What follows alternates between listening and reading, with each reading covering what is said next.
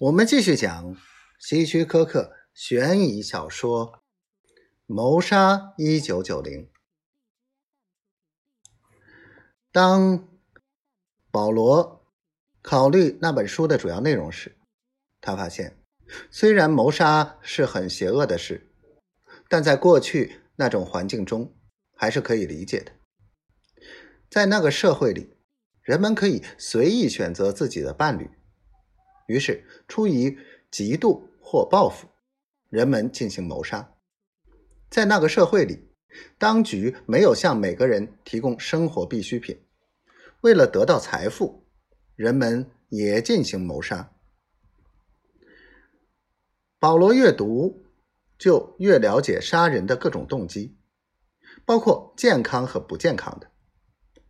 有一章专门讲谋杀的各种方法。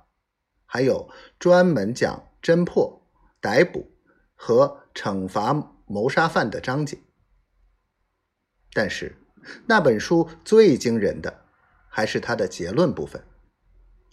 他强调指出，谋杀是一种普遍的现象，远远超过了统计数字。许多谋杀不是预谋的，而是一时冲动。这一类凶手经常受到法律的惩罚，但是更多的杀人犯成功的逃过了法律的惩罚。那些杀人犯事先经过精心的准备，大量未破的谋杀案都属于这一种。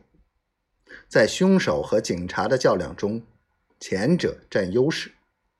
虽然统计数字有不同，但都指出大部分谋杀案。都没有侦破，大部分杀人犯都能逍遥法外，安度晚年，享受他们犯罪的成果。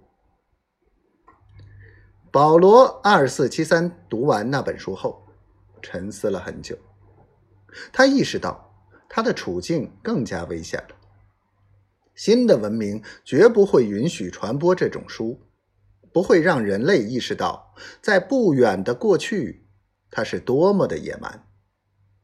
他阅读这本书本身就是犯罪，而且他现在明白了为什么不允许读这种书。如果他被发现，那就一定会受到斥责、降级，甚至公开的羞辱。但是，他没有毁掉那本书，相反，他把它藏在床垫里。